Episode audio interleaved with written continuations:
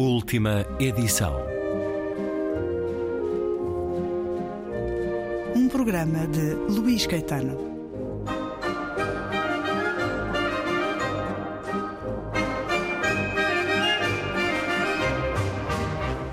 Como hoy, ETA inició el atentado que uniría definitivamente a la sociedad española en su contra. El 10 de julio de 1997, los terroristas secuestraron a Miguel Ángel Blanco y lo ejecutaron dos días después a sangre fría. La conmoción fue tal que millones de españoles reaccionaron y mostraron su rabia en las calles con un lema histórico: Basta ya.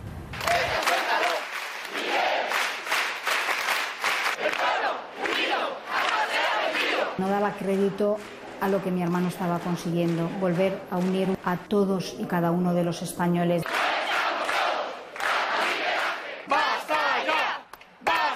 Un ser humano no puede tener un futuro de 48 horas.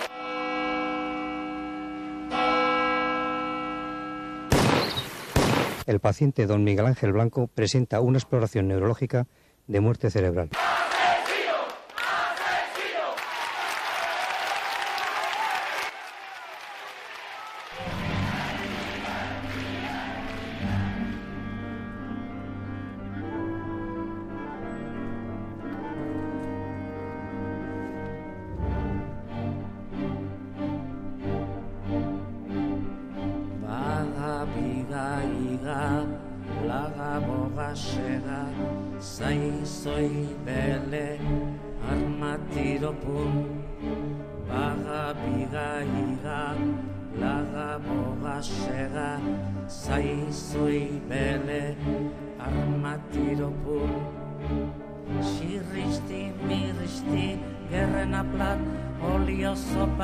kili salda edan edo klik, ikimilik ilik klik. Amiga.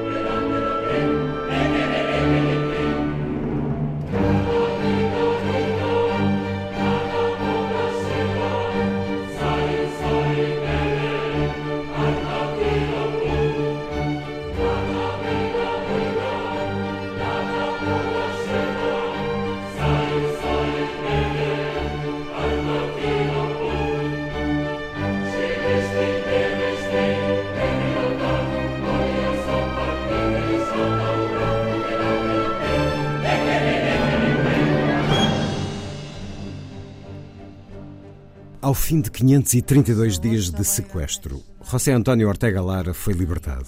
A 1 de julho de 1997, sem que nada o fizesse prever, uma operação da Guardia Civil resgatou de um armazém industrial em Mondragona Arrasate, onde estava confinado a uma cela subterrânea, úmida, com 3 metros de comprimento, 2 de largura e 1,80m de altura.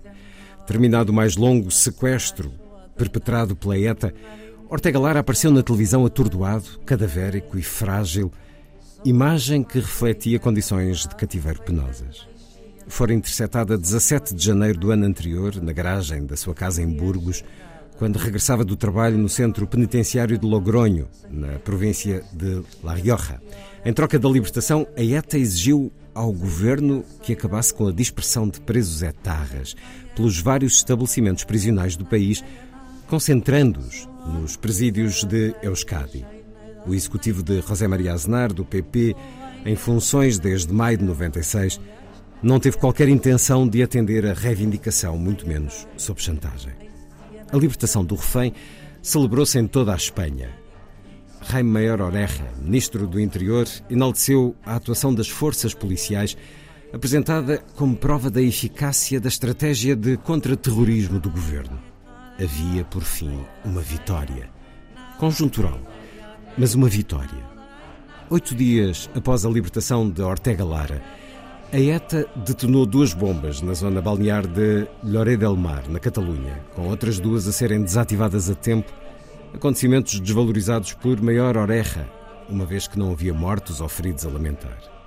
Raras vezes um sequestro é tarra, terminara sem o pagamento de resgate ou com a morte do refém, razão pela qual a libertação era um feito notável que tudo eclipsava. As autoridades desferiram um duro golpe operacional na organização terrorista e só isso interessava.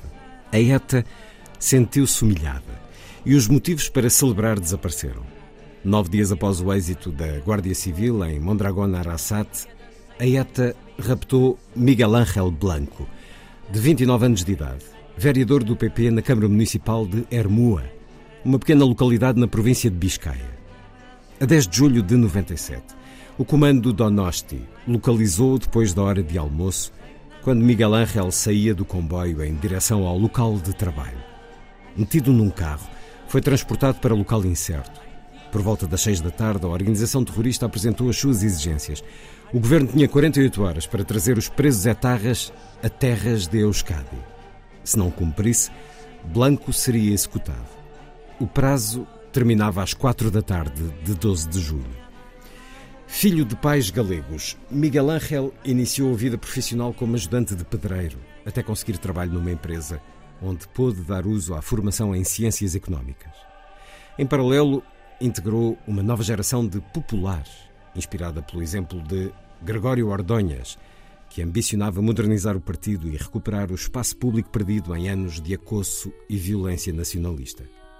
Miguel Ángel não almejava uma carreira política interessando-se mais pela música, mas naquele momento participou num grupo de jovens, do qual saíram em figuras de destaque dos populares em Euskadi. O ministro Maior Oreja e outros titulares de cargos políticos intuíram que não se tratava de mais um sequestro. O prazo era irrealista, visto que em dois dias era material e logisticamente impossível transferir cerca de cinco centenas de presos etarras de prisões de toda a Espanha para o penitenciário basco. O governo de Aznar manteve a posição oficial de não negociar. O País Basco ficou em suspenso, pendente hora a hora das notícias divulgadas pela comunicação social, em tensão crescente à medida que as quatro da tarde de 12 de julho se aproximavam. As manifestações de solidariedade com a família de Miguel Ángel atingiram números de participação nunca vistos. Os protestos alastraram-se a toda a Espanha com largos milhares a congregarem-se nas praças de todas as cidades do país para entoar palavras de apoio ao refém e de condenação da ETA.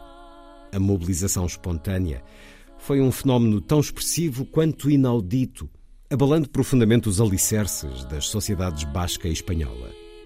Os pedidos de clemência sucederam-se. Figuras públicas, políticos, comentadores, organizações nacionais e estrangeiras apelavam à libertação dando voz a uma angústia pública que extravasou fronteiras. O Papa João Paulo II invocou em nome de Deus a libertação de Miguel Ángel. A Amnistia Internacional apelou a que não se cometesse um homicídio arbitrário e deliberado, e várias chancelarias expressaram ao governo espanhol a sua solidariedade. Uma das súplicas vindas do estrangeiro chegou do Uruguai, dos revolucionários do Movimento de Libertação Nacional, Tupamaros, em carta aberta endereçada à ETA, reafirmavam o seu compromisso de luta pelos direitos dos presos bascos e mostravam empatia com a organização ao relembrar que também eles eram guerrilheiros. Evocaram as sevícias a que foram submetidos durante a ditadura uruguaia e fizeram referência ao facto de também se inscreverem no espaço político da esquerda revolucionária. Pediam, no entanto, humildemente, sem pretender ingerências indevidas e impossíveis, que se reconsiderasse a resolução tomada. Numa frase, pedimos-vos a vida de Miguel Ángel Blanco. A mensagem foi de grande importância, uma vez que ETA e Tupamaro estavam unidos por laços de fraternidade ideológica, mas também por relações operacionais. Ofereceram refúgio a etarras e a organização terrorista basca prestou apoio financeiro aos Tupamaros. Inéditas foram também as súplicas vindas da esquerda Abertzale, que significa patriota sempre reservada em circunstâncias análogas. John Cano López, vereador do HB, o R. Batasuna, em Hermua, pediu à ETA que não assassinasse o refém, atrevimento que colidiu com a postura de silêncio cúmplice do braço político da organização terrorista. José António Carrasco Alba, etarra há 12 anos na prisão, iniciou uma greve de fome para gritar a sua impotência face à crueldade da ETA. O assessor administrativo da empresa onde trabalhava Miguel Ángel, que tinha sido vereador pelo HB, pediu rotundamente a libertação do jovem popular, sabendo, no entanto, o risco que corria. Sei que certo setor do HB não vai gostar, se tenho problemas, sou suficientemente adulto para assumi-los, já tive muitos, entre outras coisas, um julgamento militar por ter lutado contra Franco. Também a mãe de um membro da ETA enviou uma mensagem contundente à organização terrorista. Vocês queixavam-se de Franco e estavam contra a pena de morte para os etarras que matavam. Querem explicar o que estão a fazer agora? Os pedidos de clemência vindos de dentro e fora de Espanha mantiveram a esperança viva. Terminado o prazo, poucos minutos depois das quatro da tarde, Miguel Ángel Blanco foi colocado na bagageira de um carro e levado até um ermo na localidade de La Sarte, em Guiposcoa. Maniatado, foi retirado da viatura, obrigado a caminhar uns metros e baleado duas vezes na nuca. Encontrado naquela mesma tarde, foi transportado para o hospital ainda com vida. Morreu às 5 da manhã do dia 13 de julho de 97. O anúncio do óbito transtornou o país. Uma vaga de indignação popular sem precedentes varreu Espanha dias a fio na forma de ações de rua, protestos multitudinários, vigílias e textos críticos na imprensa. Manifestações maciças congregaram mais de 6 milhões de pessoas. O espírito de Hermua nome dado à enorme mobilização social que nasceu da morte do jovem vereador popular, materializou-se na criação de associações e organizações não governamentais com grande capacidade de intervenção, como a Basta Já Basta, e o Foro de Armua. Dado que a ETA necessitava de controlar o espaço público e atuar no plano político, a união de diferentes setores sociais em torno de iniciativas cívicas isolou e debilitou a agenda terrorista. A morte de Miguel Ángel Blanco foi o ponto de inflexão histórico na resposta social à violência, rompendo o medo e a hegemonia urbana a Bertzale. Uma viagem no tempo, um certo longo do livro Uma História da ETA, Nação e Violência em Espanha e Portugal. Livro de Diogo Noivo, com a chancela Bookbuilders História, um catálogo que está cada vez mais robusto e relevante nesta área do conhecimento, uma história da ETA. A ETA de Euskadi Tá Ascatasuna, Pátria Basca e Liberdade. Bem-vindo à Antena 2, Diogo Noivo. É um gosto. Autor desta história, deste livro raro, no acesso, no caráter de investigação, dos testemunhos que nos traz e das memórias que nos traz. Porque uh, escolhi este certo longo para começar a nossa conversa, porque quem tenha 40 e tal, 50 anos para cima, recorda-se perfeitamente destes dias.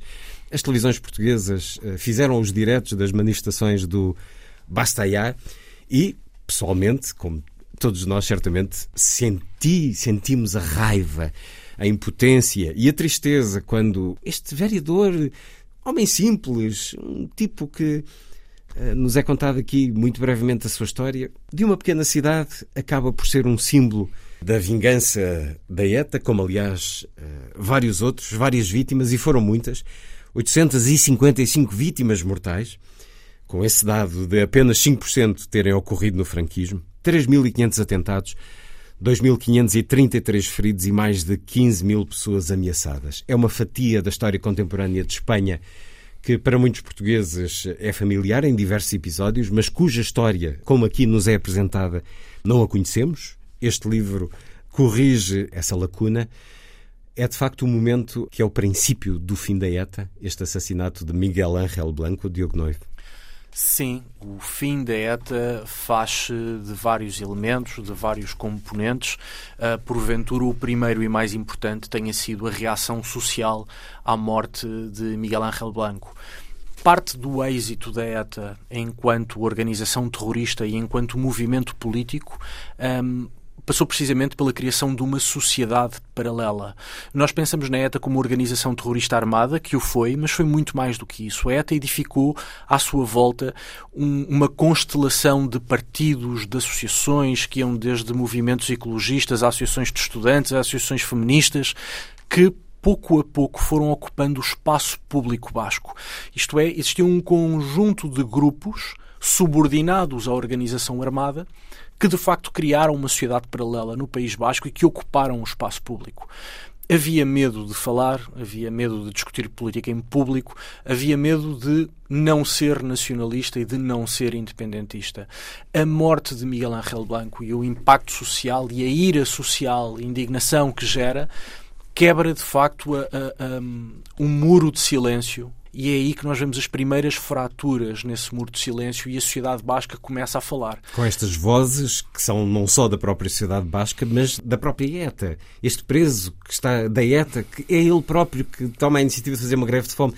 Isto quando implode, é de facto o princípio do fim. Não foi o fim, até porque o livro começa com outro assassinato de extrema violência e de extrema intransigência, o de Isaías Carrasco, um homem simples, também eh, portageiro na autoestrada, mas uh, tinha sido vereador do seu pequeno município basco, só que, sendo ele basco, pertencia uh, o partido Socialista. Ao, ao, ao PSOE. Portanto, para a ETA, ele era um traidor. E é desta desta dureza e desta frieza eh, de impor uma ação pelo medo e pela violência brutal que se faz a história da ETA, uma história que se concluiu em grande medida há 10 anos. Foi a 20 de outubro de 2011 que a ETA anunciou o fim da luta armada. Uma história de muitas décadas que causou centenas de mortos, uma história está no livro Nação e Violência em Espanha e Portugal, uma história da ETA de Diogo Noiva, edição Book Builders. Uma conversa para continuar no próximo programa da última edição.